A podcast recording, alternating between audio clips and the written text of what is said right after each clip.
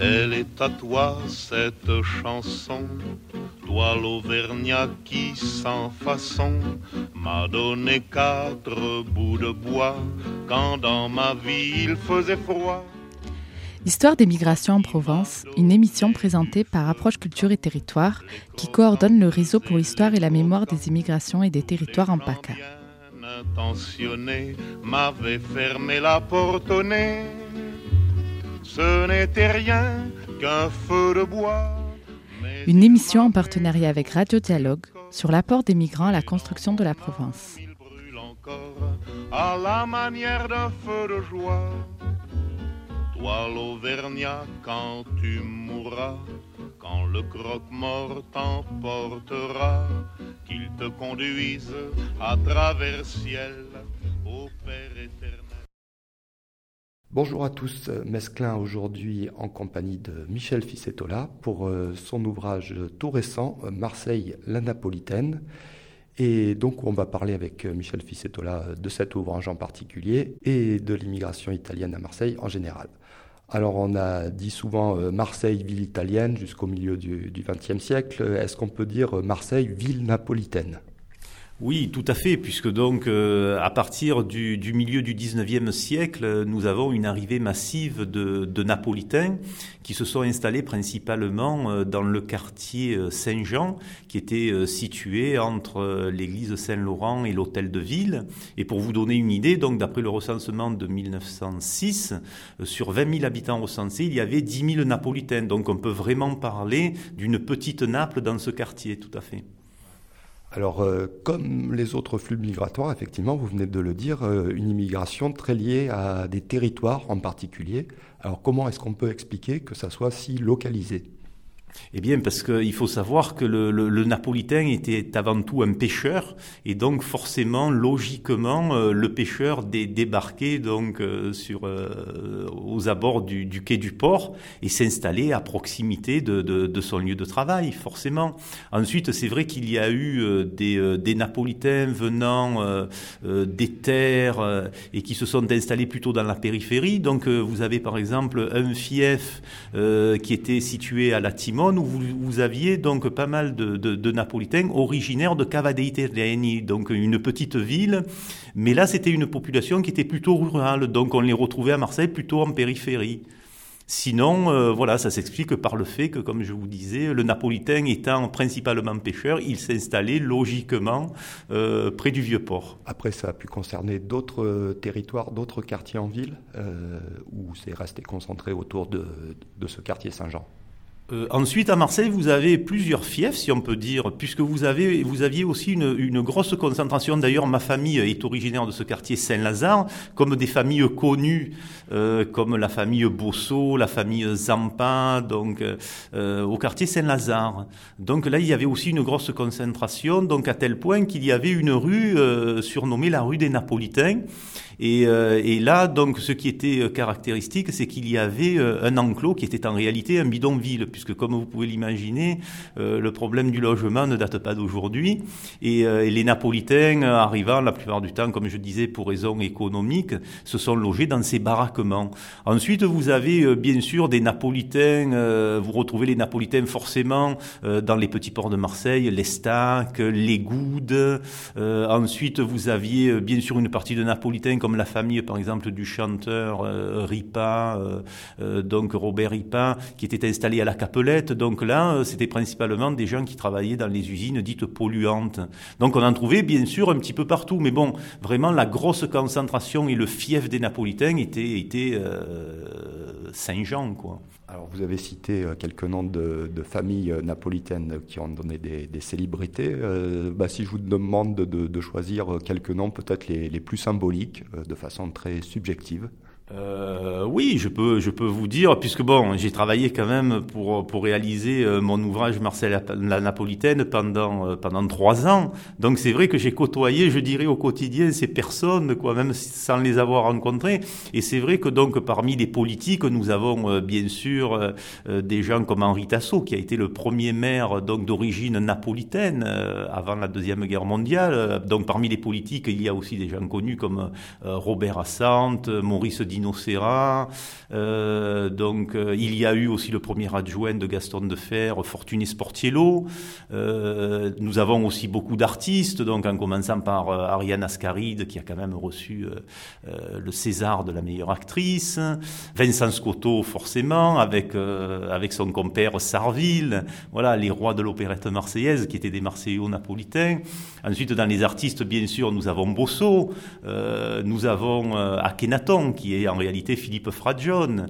Et puis euh, nous avons aussi ben, les écrivains, euh, Iso, en commençant par Iso, forcément, euh, Carrez, euh, Serge Scotto. Et puis bon, bien sûr, il y a aussi toujours, et, ça je ne le nie pas non plus, puisque si vous voulez, euh, on a réduit la communauté napolitaine à, à une communauté euh, de, de, de, voleurs, et effectivement, il y a toujours eu des, des, mafieux dans la communauté napolitaine, et bien sûr, il y a deux personnages qui ressortent, c'est François Spirito et, et Gaëtan Zampa. Donc forcément, c'est vrai qu'il y a toujours eu des mafieux, donc c'est pour ça qu'ils figurent, donc ce sont quand même des personnages même si, si on n'adhère pas à leur état d'esprit forcément.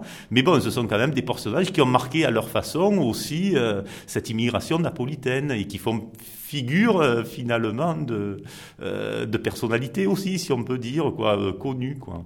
Voilà. Donc c'est vrai. Ensuite, bon, vous avez euh, euh, des gens aussi comme euh, Monseigneur Di Falco, qui est quand même bon nationalement connu. Au niveau local, bon, vous avez le père Otonello, qui est qui est aussi un personnage, quoi, avec son franc-parler, son humour. voilà. Ensuite, bon, vous avez forcément Albert Falco, donc plongeur célèbre, donc collaborateur de, du commandant Cousteau et lui-même donc chef de mission et et, euh, et, voilà, euh, capitaine de la Calypso, de la fameuse Calypso. Ces documentaires sont passés donc dans toutes les écoles de France.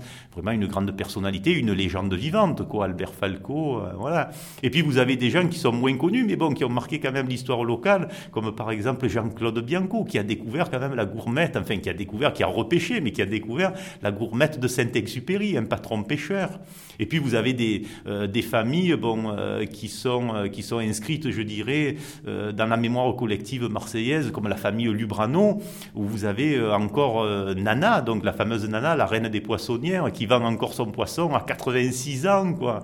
Et euh, donc une famille de pêcheurs, les derniers pêcheurs d'Eissaoug, donc à Marseille, la famille Lubrano. voilà, donc vraiment, le napolitain a laissé une empreinte vraiment significative et même valorisante dans la société marseillaise. Et il y a énormément de personnes connues, quoi. Beaucoup de gens nous détestent, ils voudraient être comme nous. Reconnaissons que dans le monde, y en a peu classe comme nous les ritales. Je viens de là où parler avec les mains c'est vital. Coup le bras à la place d'une jambe à l'hôpital. Je viens de là où le sourire s'affiche sans complexe. Où les relations avec la loi sont difficiles et complexes. De là où les cités sont ennemies puis les temps immémoriaux sans cesse au même colon.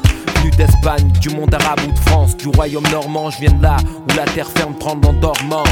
Là où on se fait un plat de penne arabiata sur une terrasse au soleil, relax avec des grosses losas. Je viens de là où les maisons se font et se finissent pas, de là où les équipes et les quartiers ne s'unissent pas, où la majorité s'acquiert dans la strada. Où on rêve tous de luxe, de femmes qui claquent et de costumes Prada. Là où y a plein de gens honnêtes aussi, des travailleurs qui se lèvent et des fous qui vivent des rêves de dancing, des boîtes de nuit qui jouent du, des putains de bandits qui jouent du. De nombreux euh, Marseillais d'origine napolitaine qui euh, prennent part dans tous les, domaines de la, de la, vie de la cité.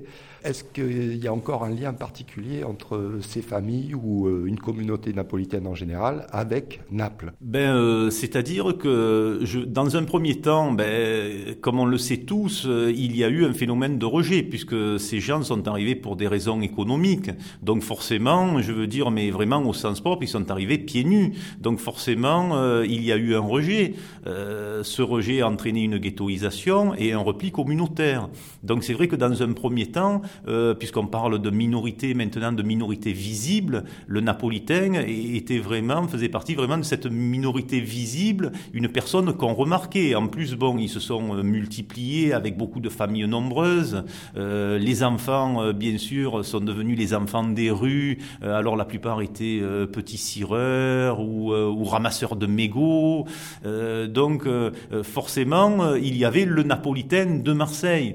Tandis que maintenant, si vous voulez, euh, le napolitain de Marseille est devenu le Marseillais à part entière. Le napolitain de Marseille est un Marseillais, mais euh, donc il n'y a plus, si vous voulez, euh, cette, cette, cette identification, voilà, à Naples, puisque bon, on est fier de nos origines, certes, puisque bon, je fais partie de cette communauté napolitaine, mais nous sommes avant tout Marseillais et nous sommes des Marseillais. Ce qui n'empêche que bon, il y a quand même un état d'esprit, je, dirais, qui caractérise quand même le Marseillais-napolitain et qui est fait d'exubérance, de théâtralité, de rébellion. Donc voilà. Mais euh, c'est vrai que bon, il n'y a plus vraiment euh, voilà un lien particulier, si ce n'est que les gens bon retournent euh, régulièrement pour certains à Naples, certains comme moi parlent napolitain, chantent napolitain, sont passionnés. Donc le lien, j'allais dire, il y a toujours un lien culturel, même si pour la, la plupart des, des, Napolitains de Marseille, donc voilà, Naples est bien loin, ils ne connaissent pas, Naples. Vous pourrez retrouver euh, Michel Fissetola en signature euh, et présentation et discussion autour de son livre Marseille la Napolitaine euh, ce jeudi 5 novembre à partir de 17h à l'Institut culturel italien et au milieu d'autres très nombreux écrivains locaux le samedi 14 novembre au Centre Bourse au Carré des écrivains. On se retrouve dans Mesclin la semaine prochaine. Au revoir.